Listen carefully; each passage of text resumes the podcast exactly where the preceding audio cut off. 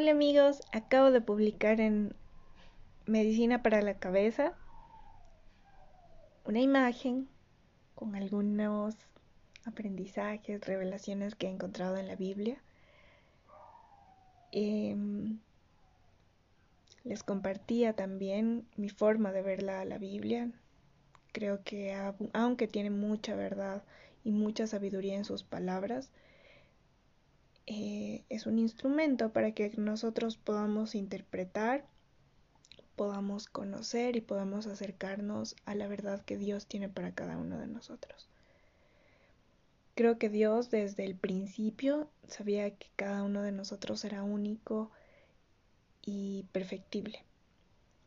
Y nos dio esta oportunidad de que podamos identificarnos con uno o con varios de los escritores y tomar los aprendizajes y la información que ellos nos brindaban. Les contaba que me gusta pensar en la Biblia como, y esto también sirve un poco para los que están más jóvenes y, quizás no tuvieron la oportunidad de ver a sus papás leyendo o no les obligaban a leer hasta que se convirtió en, en un hábito, sino que simplemente encontraron como fuente de información al Internet.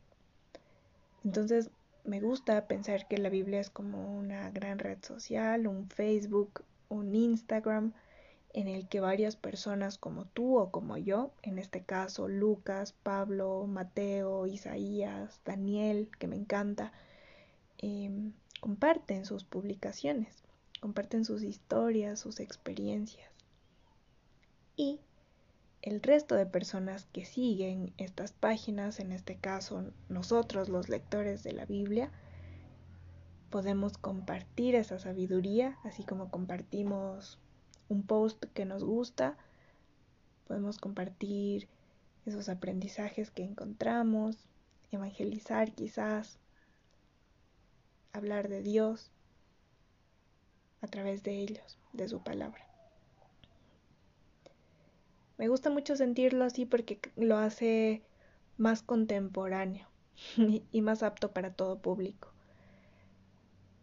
Espero que cuando mis sobrinitos crezcan,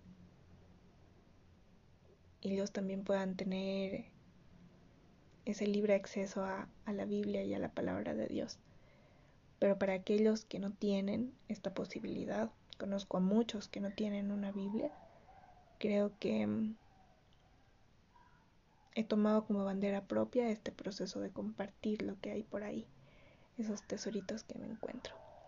Quise hacer este podcast para compartir algo que, ahora que lo recordé me, me divirtió mucho, porque en realidad es así. Esto que les cuento es cierto. y para mí tuvo la forma en la que yo lo descubrí más bien, tiene mucha verdad. Entonces, ya había empezado la pandemia y con la, con la pandemia empecé a subir de peso. Eh, mi terapeuta, mis propios análisis, me, me hacían caer en cuenta que era por el hecho de mucho estrés, mi trabajo es muy, muy demandante emocional y mentalmente, todo el día escucho problemas, todo el día busco solucionar esos problemas.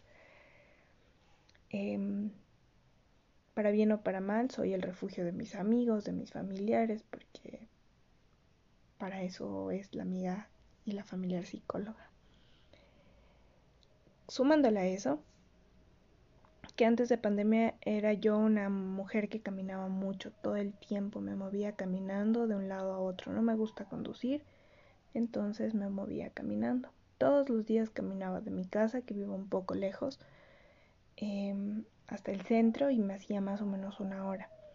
Y luego dentro del centro pues todos mis movimientos eran a pie. Estaba un poco preocupada porque había subido mucho de peso, no sabía cómo manejarlo. Estaba teniendo también un tema como de ansiedad igual. Entonces em, busqué una nutricionista muy buena igual.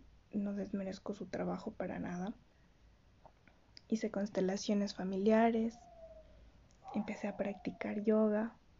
No sé si ya les he contado esto antes, Y una de las veces en las que estaba haciendo el devocional, dije, ok, voy a ponerle pausa a este libro que estoy leyendo, que en ese momento estaba leyendo Marcos, y me fui a Daniel.